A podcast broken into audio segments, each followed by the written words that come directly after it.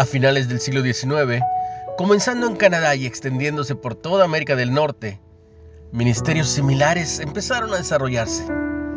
Para 1922, ya funcionaban unos 5.000 programas de escuela bíblica de verano.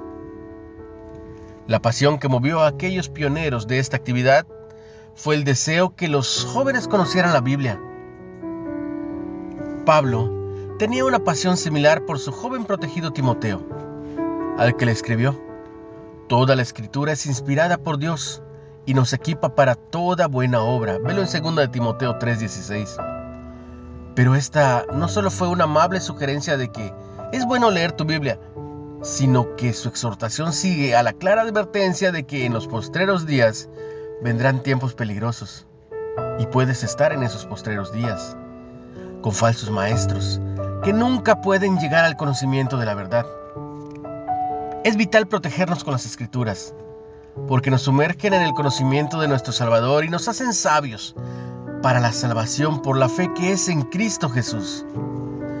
Estudiar la Biblia no es solo para niños, es para adultos también, ya que te enseña a tener temple, seguridad, valor de defender la verdad, a defender tu derecho.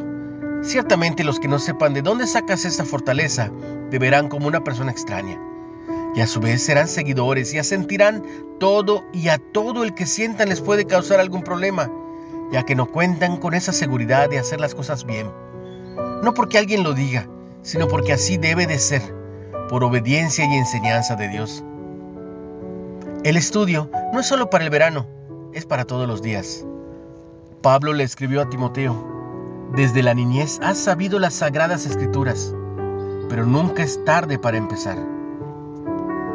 En cualquier etapa de la vida, la sabiduría de la Biblia nos conecta, nos conecta con Jesús. Una reflexión de Kenneth Peterson. ¿Cuáles son tus pasajes favoritos de la Biblia? ¿Tienes alguno?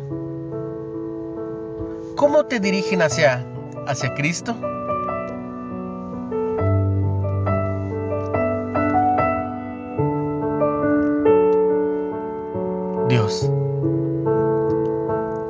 Gracias por tu palabra.